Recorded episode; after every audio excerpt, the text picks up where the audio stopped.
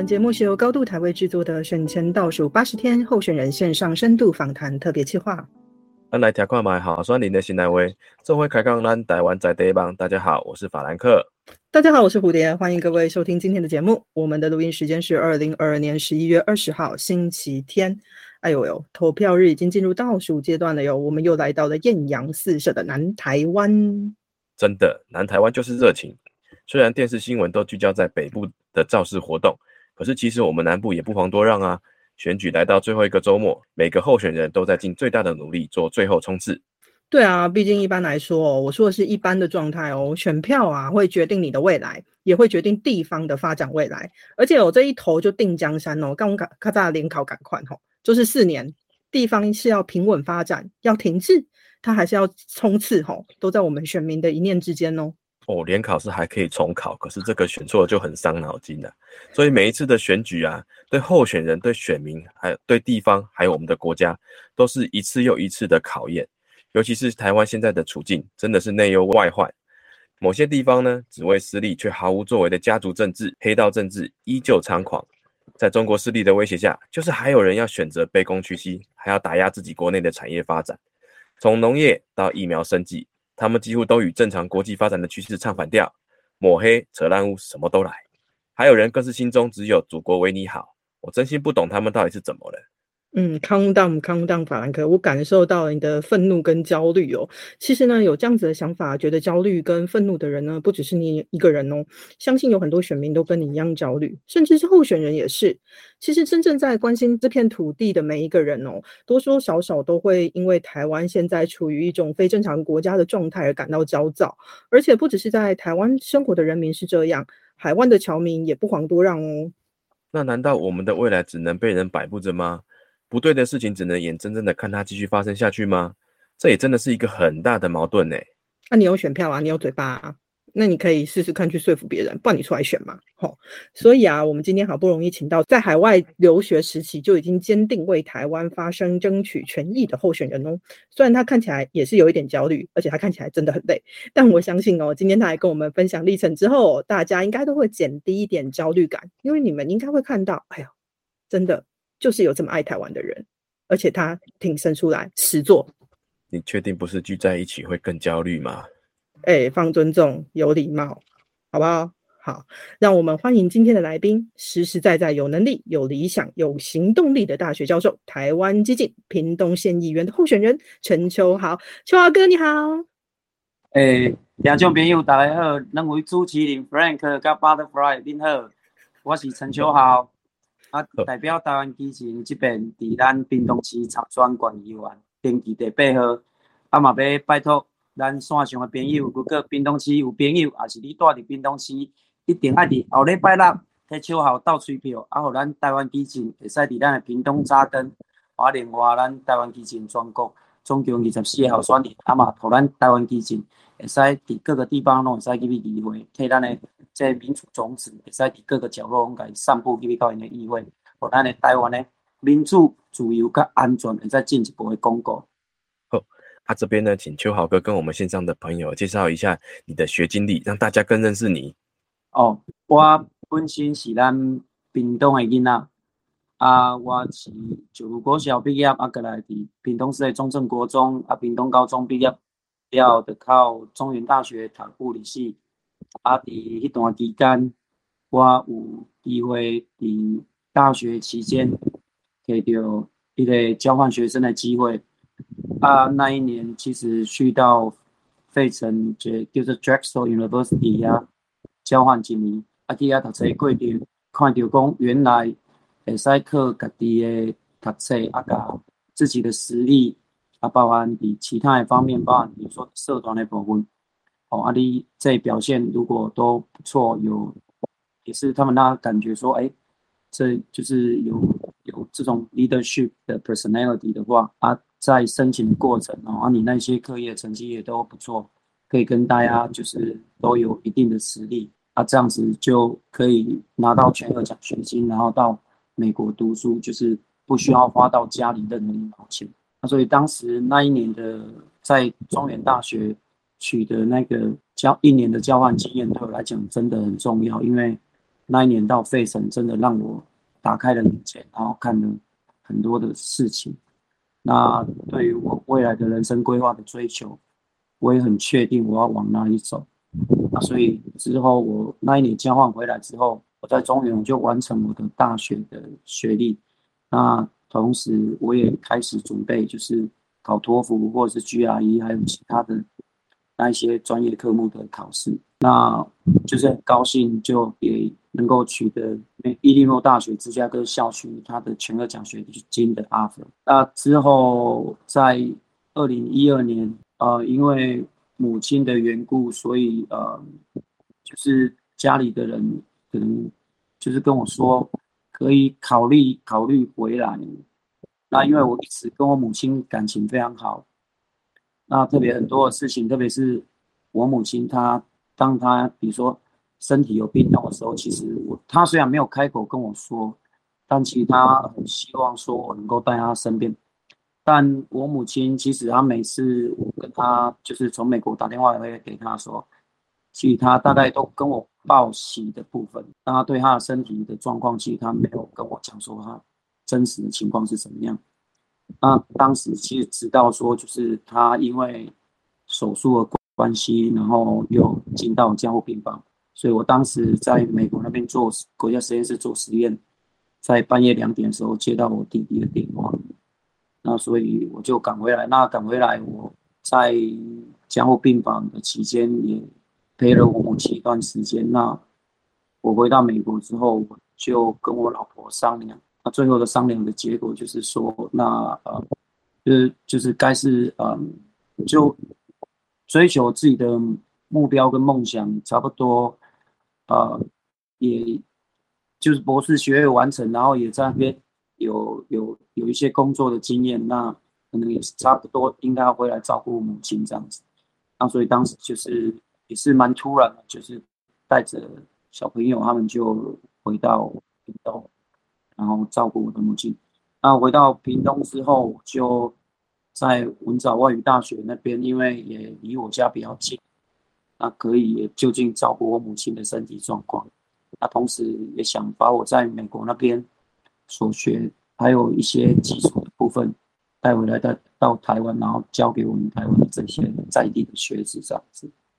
身为在外读过书的孩子，我也更能够体会那种每次打电话回家啊，妈妈总是问你有讲好好讲饭不？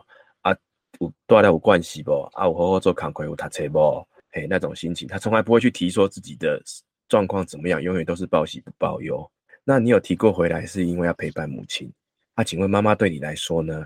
它是一个什么样的存在呢？那回到屏东之后呢？那你还会有想起以前在美国那样子的时光？你会后悔做这个决定吗？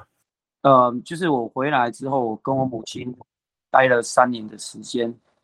那我母亲对我来讲，她在教导我的部分，就是在我，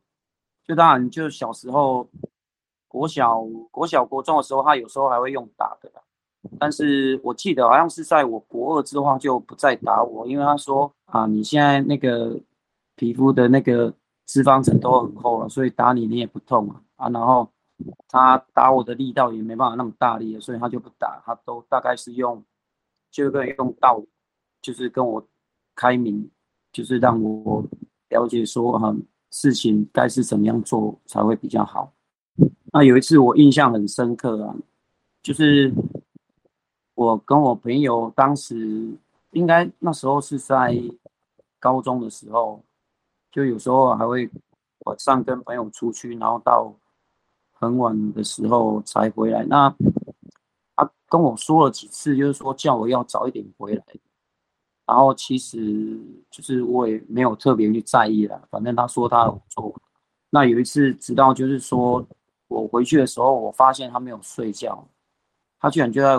就是坐在我家门口外面的车库那边，就在那边等我，直到我回来。那我回来，其实他也没有说一句话，他就。他就很安静的说：“回来就好。”然后他就进去睡觉。所以从那时候我就知道，对啊，他他对我的关心，他其实就是跟我用道理，他其实不太会，就是不太会再是用什么很强硬的态度。那他给我的影响还真的蛮大。那我觉得我我很高兴，就是我当时要回来的时候，其实我自己当然我本身我很清楚我要做什么事情。那我回来呃我自己没有太大的增长，但是我小朋友因为他们在那边念书，所以他不会讲华语，然后他们只会讲台语跟英语。那他的朋友也都在美国，他对。台湾的情况也不太了解，所以他们有许多的这种不确定。那我的小孩子他们就蛮排斥回来的。但是当我妈妈过世那时候，我就问他们说：“那你们觉得回来这个决定对不对？”他们就跟我说：“对他们觉得应该要回来照顾他们。”所以我觉得在这个过程当中，就是你就是。摸着你自己的良心，然后你觉得应该要怎么做，是你对，就是对得起自己良心。那我想这当中是也是用以身作则的方式是最好的示范。啊，谢谢秋华哥跟我们分享这么让人感动的一面哦。我们也觉得亲情、友情，当然还有爱情，这个当然都是呃世界上。人生当中非常重要的事情哦，我们也很开心，在最后的时段，你可以家人也全部都谅解，然后大家一起来陪伴妈妈，这样子走过这样子的一个过程哦，真的很棒。那我们把气氛稍微走到欢乐一点的状态好了，不然这样起来气压有一点低哦。那那我们就想问秋豪哥啊，因为我我们刚刚听了一下秋豪哥的留学历程哦，先是去。费城做交换学生，就是有独立中的那个费城哎，所以我发现秋豪哥的那个留学过程哦，跟跟民主运动真的非常相关。因为你后你先到了费城，然后你又到了伊利诺州，伊利诺州是林肯总统的家乡吼，对不对？那边还有一个，我记得还有一个宪法图书呃宪法图书馆还是宪法纪念馆的那些东西哦，真的。我们的我们那个州的车牌叫做 Land of Lincoln。对对对对对对，那真的是一个很棒的地方哦。那还有秋华哥又讲到啦，你拿的是全额奖学金哦，然后后来又在国家实验室工作。那我们就很好奇啊，大部分的人呐，吼，那有不管是有没有领奖学金出国留学的留学生们，那。都跟那个 有领资策会补助的那个不太一样哦。那大家在台湾留学的时候，大部分都是把握时间，我们赶快把学位拿到，赶快毕业，然后赶快就业，赶快往我们的未来冲刺哦。所以你怎么会有时间去参加台湾人公共事务会的发爬？可以请你跟我们 介绍一下，这是一个对台湾民主进程多重要的一个组织。然后你是有什么样子的机缘来参加这个组织？这八年内不是一个短的时间哦，这当中有什么呃重要的事情、重要时刻影响你到现在的东西，可以跟我们分享一下吗？发爬它是它的中文名字叫做台湾的公共事务协会。我当时会参加发爬这个组织，其实是。我在芝加哥刚过去的那一年，那当时也有一个清大的留学生，也是跟我一样到芝加哥那边，然后我们两个人在聊天的时候，就是说，哎，我我们到这里，那我们应该也可以看是不是有机会也帮我们台湾在外交的部分做一些努力。然后他跟我说，啊，那我们可以加入法法。那所以我就稍微去看一下发法的组织，它就是在美国那边就是推动，不管是军购案或是在台湾，就是迈向我们的自由独立的这个方向，会在美国那边帮我们发声。特别他在在国会山庄那边有自己也有一个办公室这样子。那发法在每个 chapter 在每个州都有自己的一个 chapter。那所以，我当时就是在我过去的第一年，我就加入了发爬。那在发爬里面，我也遇到了很多的前辈，那也有一些当时是海外黑名单的前辈。那这些前辈当然也跟我们讲了很多他们过去的这一些在台独运动上面的很多的辛酸血泪史了。那我因为实验跟课程的部分也都很忙。在就是有时候，比如说像 July Fourth，就是美国的国庆日，那我们会去大家集合，然后就去参加美国国会议员的他们的游行，那同时就是也拉近跟他们的的关系，那也希望说能够他们在国会里面对于台湾所需要的武器，他也能够帮我们发声，也帮台湾来争取这样子。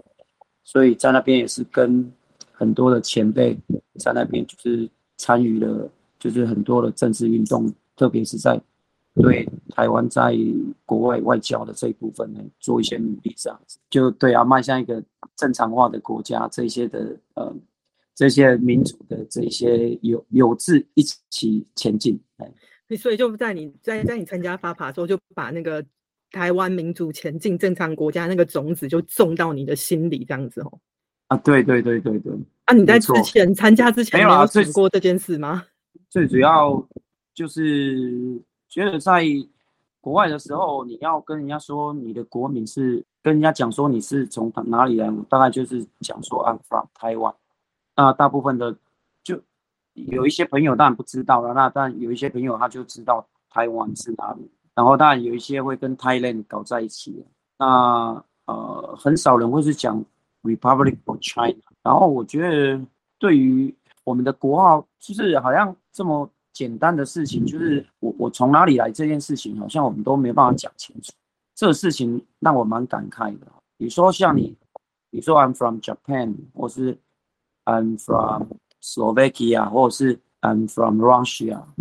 嗯，或是他从 Australia 或从哪里来，他就很清楚就这样子。但我们在讲的时候，就是就对啊，就。这个国民就不是很确，就不是很清楚。就这一点，我其实蛮能够感受到，我们自己生存的、身处的台湾，就光国号这个部分就是一个困境。确实是如此哦，而且我记得秋豪哥在美国那几年哦。就是两岸关系还很暧昧的那几年哦，所以在那个时候，我们在进出美国的时候，我们甚至没有台湾的选项可以选，我们一定都是被选择成中国，然后中国的一省台湾之类的这样子的称号。那我们在出入境的时候，常感觉是被受到羞辱啦，但是别人不觉得怎么样啦。这种心情，我们是还蛮能感动、感同身受的。对啊，所以。就是觉得我们国家正常化的这个过程还需要很多的努力，嗯，对啊，所以因为这样子，就是在那边也是跟发爬的那些好伙伴，就是也一起就是参加了很多的活动，这样子，哎，在美国那一段期间，哎，所以我刚刚问秋豪哥那一题，就是你在加入发爬之前，甚至是你在美去美国之前，你有想过这些问题吗？哎，没有呢，因为那时候。我大概只想要怎么样拿到全额奖学金，否则我没办法追求我，我没办法，对啊，我也有一个 American Dream，对啊，所以我就是希望能够拿到全额奖学金，否则我就没办法出国。哦，那我现在问一下跟选举有关的事情啊，啊，在你进总成立的时候，啊，潘孟恩县长有来帮你站台，他搂着你跟大家说，请支持我的兄弟，啊，村民委员也来帮你站台。啊，做政治的人哦，啊，各界都可以保持良好的关系，是可以想见的。那请问当初呢，为什么选择的激进而没有加入民进党？你有这么多的民进党的友人来支持你，而且有着相同本土意识的小党们，怎么跟大党合作竞争？你的看法又是什么呢？嗯，我会加入台湾激进的原因是，我当时从美国二二零一二从美国回来的时候，嗯，我就透过，我就经由。芝加哥的朋友介绍认识陈义奇，就是我们台湾基金的党主席。那其实我们都一直有保持在联系，但是我自己也忙于就是助理教授刚起步，也有很多的实验的部分，还有学校教书，就是都要重新建构起来。那所以我虽然有跟他保持联系，但是并没有想过要投入政治。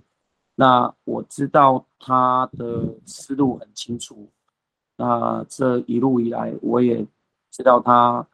守护台湾的这一颗初衷没有变。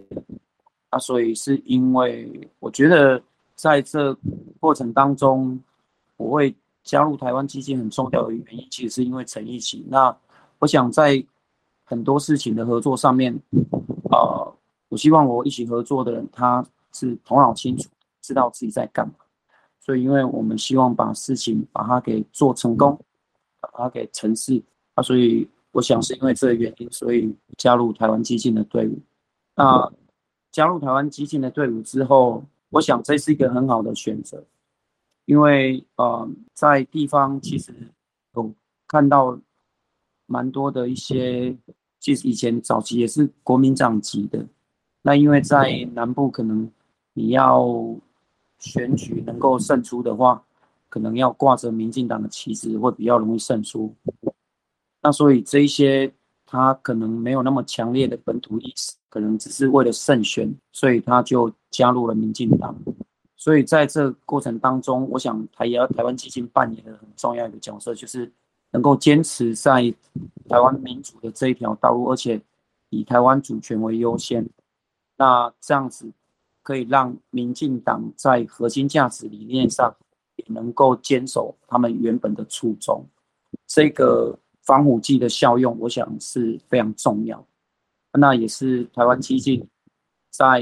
未来，不管是现在跟未来，其实就是希望说能够落实，在未来的时候是由两个主要的那个本土的核心理念价值的政党一起来。在我们的政坛上推出优秀的候选人，所以我们就不用担心说每一次的选举，我们都要考虑说，哎，是不是那个国际盟友又觉得我们现在好像是又是在亲中，又是在舔共这样子？对我觉得这对我来讲，啊，加入台湾基金是一个正确的选择。哎，那秋豪哥这样讲的话，我们就又好奇了另外一件事，因为以秋豪哥的年纪啊，其实可以好好的就在大学里面服务，然后升到副教授、教授，然后就退休，然后就可以过着相对安逸平稳的生活啊。我知道也有很多人就是选择这条路，那他们可能呃就不会自己投身下来吼，然后大概就是捐捐钱啊，捐捐物资，然后就觉得嗯这样就可以了。那所以我们听说啊，你好像是喝了主席咖啡，因为主席很喜欢请人家喝咖啡吼，被下蛊 乱说，然后就决定哦，只身一人在屏东徒手创立党部哦，那真的很可怕哎，不是说可怕，我可怕意思说你真的很厉害呢，到底是什么样子的？到底是什么样子的咖啡？里面到底是放什么东西，好让你可以就受到影响，然后就决定一个人就这样子做这件事情，然后把屏东党部创下来，然后到现在你还愿意要出来选举？阿力教授不做了，要 就为什么决定就这样子踏出来选举？有没有一个决定性的理由让你愿意进来这样子，愿意为台湾这样做？其实，其实我当时跟。一起保持联系的过程当中啊，然后同时也是在大学里面教书。那因为我的教学研究，不管很多学校，我技术上，因为我是用同步辐射的技术，那大概就是算是是一个是一个比较尖端的技术。那我合作的老师也蛮多的，那啊也不乏一些名校了。这在当中，我看到台湾高等教育的困难，就是在少子化的情况之下，老师为了要能够让他们的课程就是能够授课开课成功，啊，因为就老师的工作，当然就是你的课程你要有办法开课开出来啊，否则你会有问题。那所以他们为了要能够自己的课程能够开得出来，所以在少子化的情况之下，他们有他们就把课程的强度，还有它的评分标准就降低。那另外在研究端的部分，确实也感受到，就是在硕士班跟博士班的学生真的很难找的情况之下，所以就算这些技术要有人传承下去，你真的在高等教育真的面临了很多的困难。那在这当中看到这些困境。我其实就问我自己说，是不是应该要出来替我们自己的地方做做些事情？那也因为这个原因，其实要出来从政的这个念头，其实是有在我的想法里面啊。但我一直等到小朋友他们比较大了之后，我才去跟一起说说我的那个呃，现在的情况就比较可以，因为小朋友他们比较大，所以我可以出来帮他一起，就是在台湾的这条道路上一起努力。在这当中，一起他跟我说：“好，那秋好，你到时候就可以代表台湾激进，然后在屏东出来竞选。”但因为我我我对政治这条路也不是那么清楚，所以。他当时跟我说出来选举，那我想说，OK，所以到时候他因为他就会跟我说，那什么时候开始筹划这个选举的工作，选务的工作？结果他就跟我说，邱好，那屏东的部分你现在就开始筹划。我我其实不知道他筹划的意思，他其实是要这样开始筹划屏东党部啊，我我也傻傻的，所以他就说啊，你先去走一走，然后跟大家讲说。啊，你要用个那个见面会，啊，所以我就对啊，他就说啊，然后我就开始跑，我是台湾基金，然后我们在屏东准备有要开始筹划了，然后啊，所以我们有一个见面会，欢迎大家来哦，什么什么时候？然后结果我后来就是也过了一段时间才知道，原来他这个是要筹备这个屏东党部的意思。啊，所以不知道一路走来会原来会有这么多的艰辛，这么多的工作要做，就是从筹备处，然后一路到你所有的这一些，包含我们台中的部分，还有这些公投的部分，这一路都要一起出来站出来。啊，所以包含整个党部的成立，这一些全部都要扛起来。对啊，所以这个也是你现在问的时候，回想起来才知道，当时也是被要骗。哦，果然你真的就是被骗的。开玩笑，开玩笑。哦，他在问秋豪哥啊，刚刚你讲到那个同步辐射技术啊，先先问个题外话。好，这个是属于能源类的同步辐射技术，还是属于那个呃电信类的同步辐射？嗯，同步辐射它是一个，比如说你可以想象一下，就是标准的这种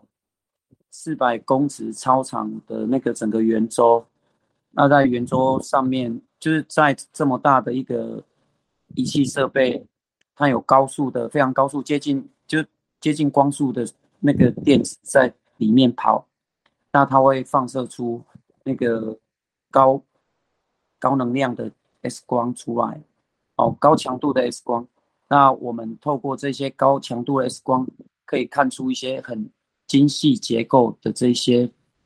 呃，这些里面的这些细节，包含我们的这些纳米颗粒啊、纳米粒子，它的结构是什么样啊？还有包含我们的蛋白质的结构啊，还有比如说包含我们的一些病毒的结构，它是什么样？因为在现在的科技，你如果没有办法把这么精细的结构看清楚的话，这些是显微镜没有办法看到的嘛。所以它看的尺度大概在分子的尺度，甚至呃有时候它的如果能量可以 X 光的能量如果可以再拉高一点，波动波长更短的话，那就可以看到甚至到原子的尺度这样子。所以就是让我们的科技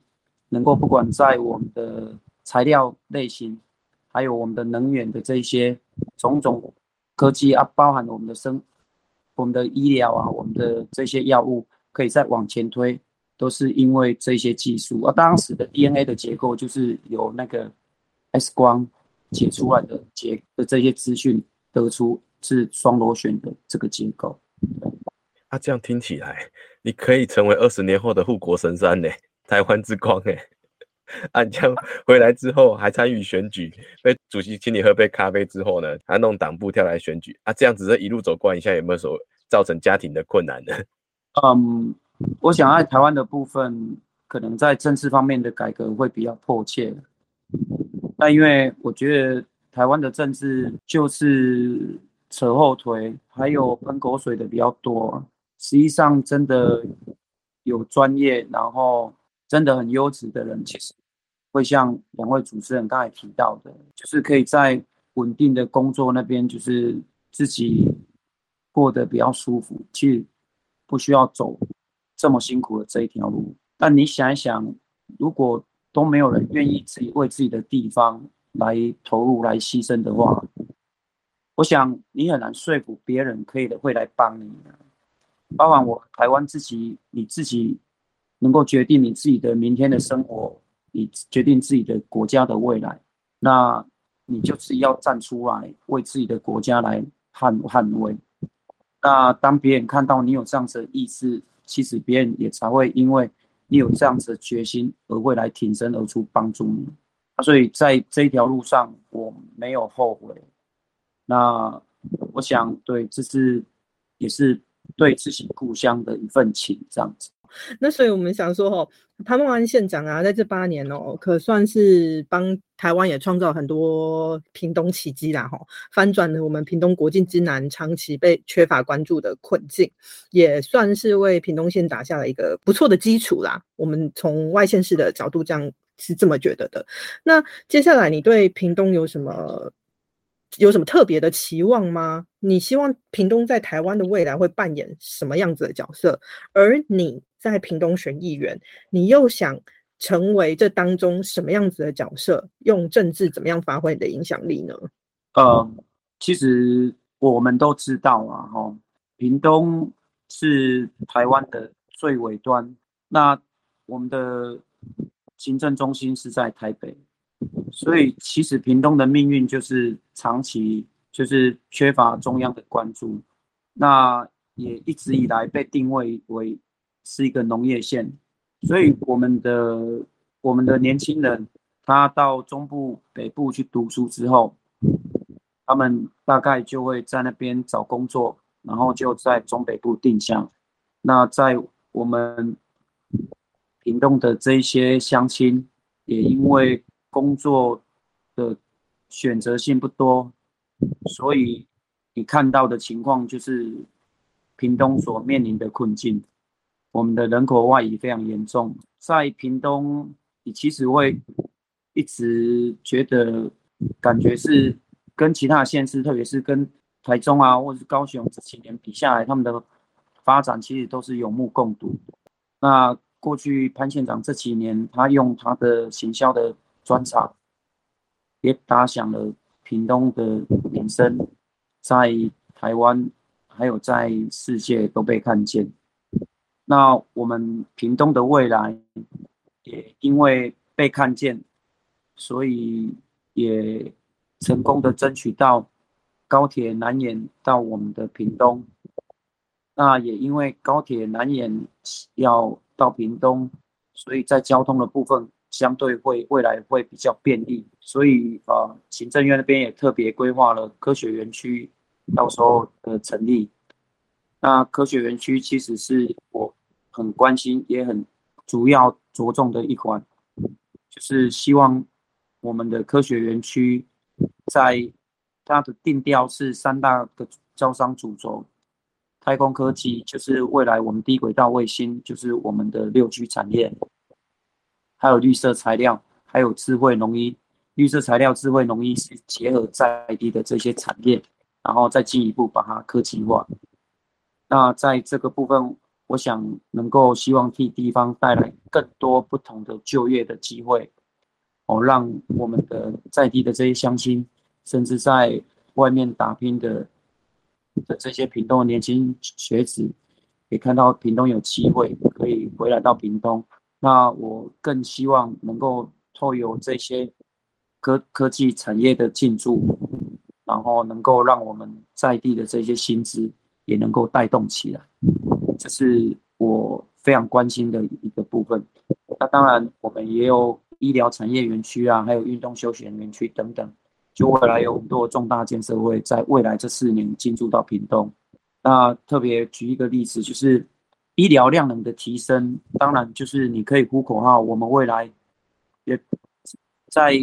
已经成立开幕，就是十一月十八号，龙总刚成立，然后义大医院也在未来的四年会进驻到屏东。那没有人跟你保证说盖医院未来就可以避免说我们因为医疗的问题而要往高雄、往台南这样奔波的日子。所以需要有人去监工，需要有人去争取屏东所需要的这些医疗的服务，所需要的这些仪器来照顾我们的乡亲这些的部分，还有我们的医疗的品质，这些都需要有议员进到我们的议会帮我们做把关，帮我们做争取，帮我们去发声。那盖医院这样子，你如果没有去做监工，那只会成为一个我们的政治上的剪彩的仪式而已。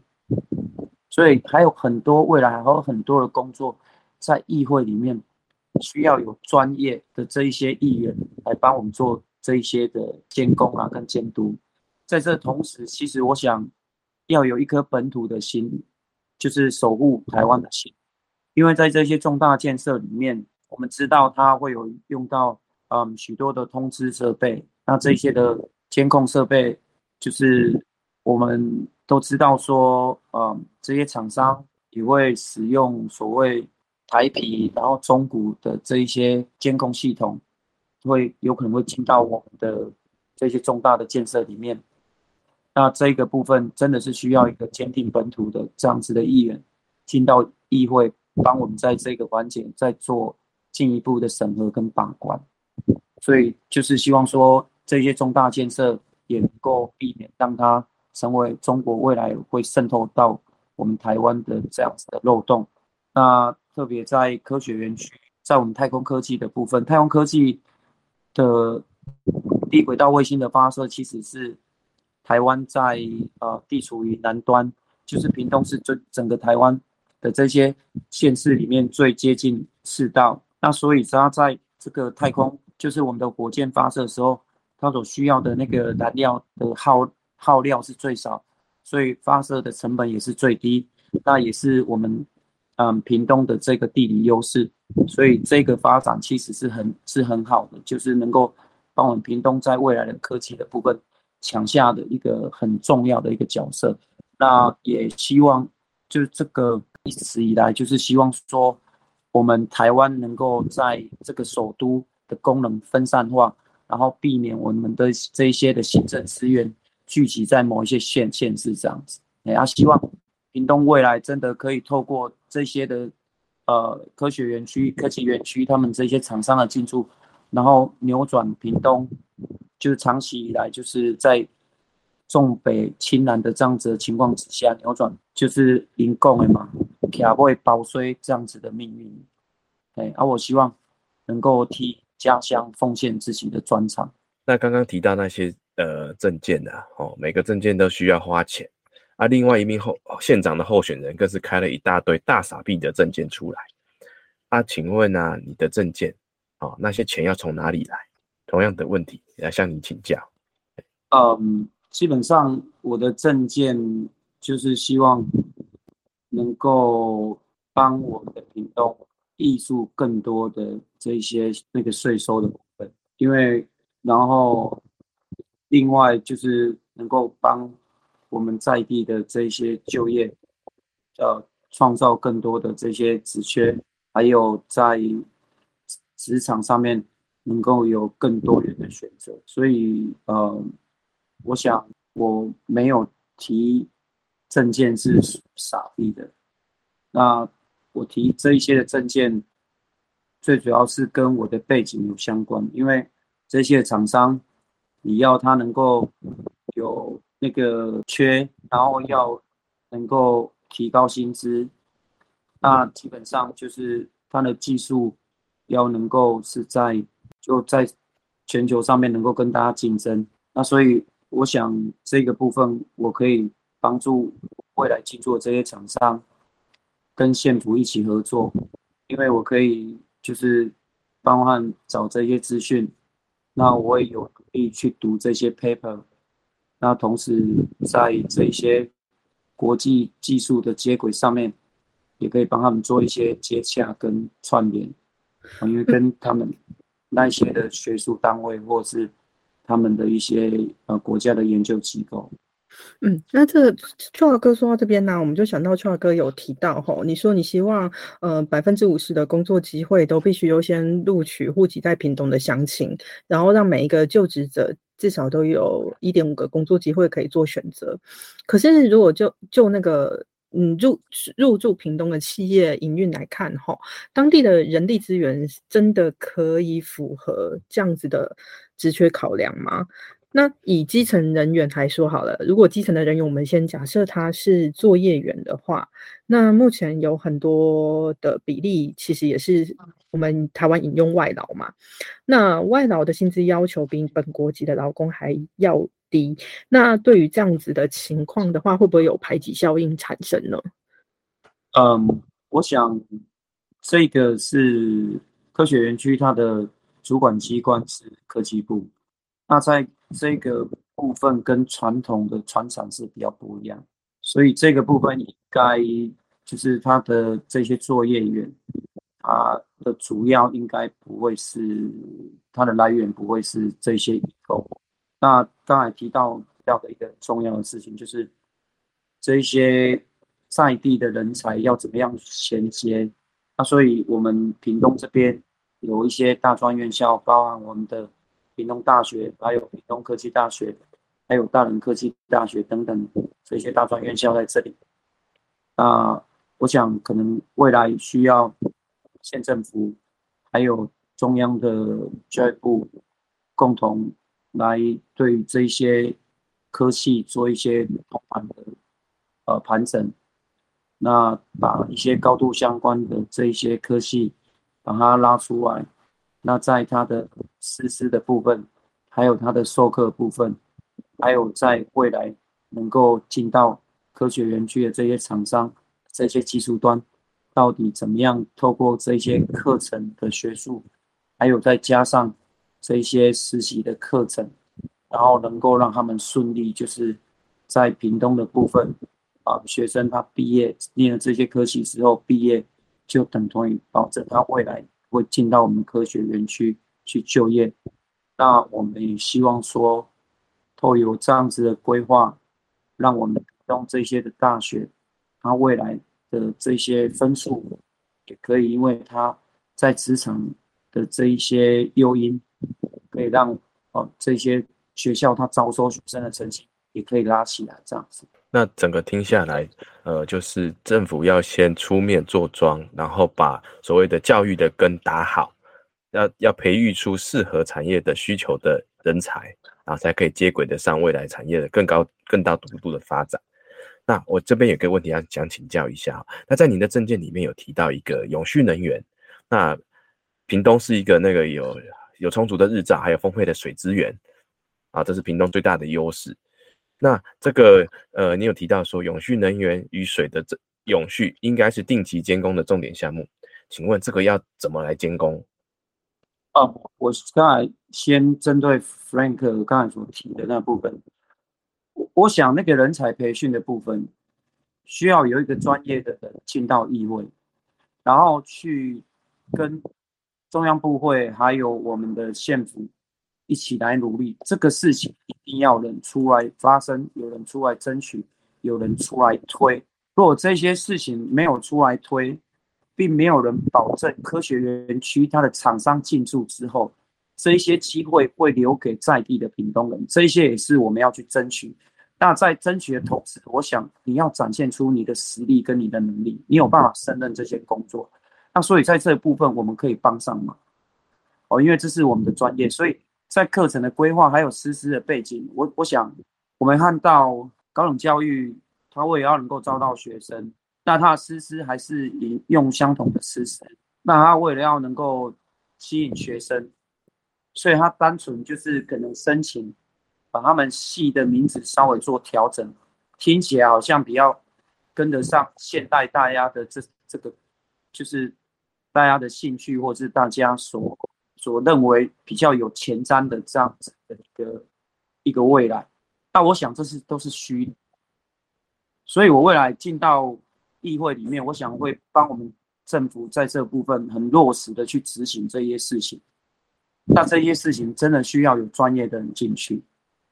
所以在这部分，对我会把这个责任担在肩上这样子。那在极端的气候的情况之下，特别是呃我们的水电。真的是很重要的一环，不管是民生，还有我们的产业，未来我们有这么多的那个厂商要进驻，所以水电的这样子的持续供应，啊，极端气候你所看到的就是短短期间的强降雨，那这些降雨，你有没有办法积蓄到你的水银行里面？然后在可能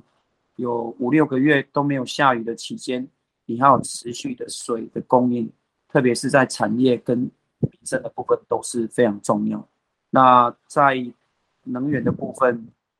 嗯，屏东有很充足的日照，那我们的这些太阳能也是呃，我们厂商可以拿到绿色标章，然后在他们国际的竞争力的部分，能够抢到一些大厂的订单，这是我们招商很重要的优势。所以水电的永续发展很重要。那在电的部分，啊，如果电网的设备过于老旧的话，那电力在输送的过程会因为你这些设备老旧而在中间的过程而损耗。所以我们是希望说，在太阳能板发电或是我们这一些的，嗯，其他生殖能的发电里面，我们可以在技术端。让它的效率能够再提高。呃，我的主我的主张不是不节制的一直这样子种太阳能板，因为科技的厂商进来是要让我们屏东的农业技术是迈向科技化，把它拉起来，而不是放弃了我们原本的农业。农业是很重要，它在 GDP 全国的 GDP 所占的比重不是很高，但是我要跟。线上的观众朋友报告，在战争的时候，半导体不是我我们没有办法吃半导体哦，所以我们的农业没办法放弃，所以在这个呃水电的永续发展，是我未来也是监工非常重要的一个环节。好，非常感谢秋好哥哦。选战剩下倒数几天了吼，嗯，虽然说可能好像是被骗来，对。那在这个选战的过程当中，我们非常好奇哦，我不知道有呃有没有发生什么让秋好哥特别印象深刻的事情，可以跟我们分享一下吗？嗯，是我从八月开始，其实我就一直站在，就是上班的时候，我就一直站在路口，因为我的。主重点是希望能够让我们的在地的就业机会增加，那所以我的主客群是现在在扛起台湾经济的这些族群，那所以我们选择选择五个路口，把一大早就要离开屏东市到外地去工作的这一些族群，把它包起来。那在这当中，因为早上。其实他们要赶着去上班，那要去上班，当然，嗯，心情也不会是很愉快，然后，那所以我们从八月开始站的时候，一开始站上去，那个心理冲击还蛮大的，就是其实大家还蛮冷漠的。那在这当中，啊，我们的这些市民朋友，他看到我们的意志力，啊，他也认为我们是真的想要替。东做些什么事情？那所以他们逐渐也在，就是在路口给我们许多的支持跟鼓励。曾经他们骑摩托车过来的时候，就是他们不会很尽力的，就是骑到我面前，然后手突然伸出来给我比一个赞，然后就赶快再再骑摩托车。这当中其实你看到。他们在骑摩托车过程，其实他们交通安全啊，吼，所以当然要把方向盘握好。那但是他也希望能够对你这样子的意志力跟你的决心做一些肯定，所以他也是非常就是尽力的，嗯，给你一个赞。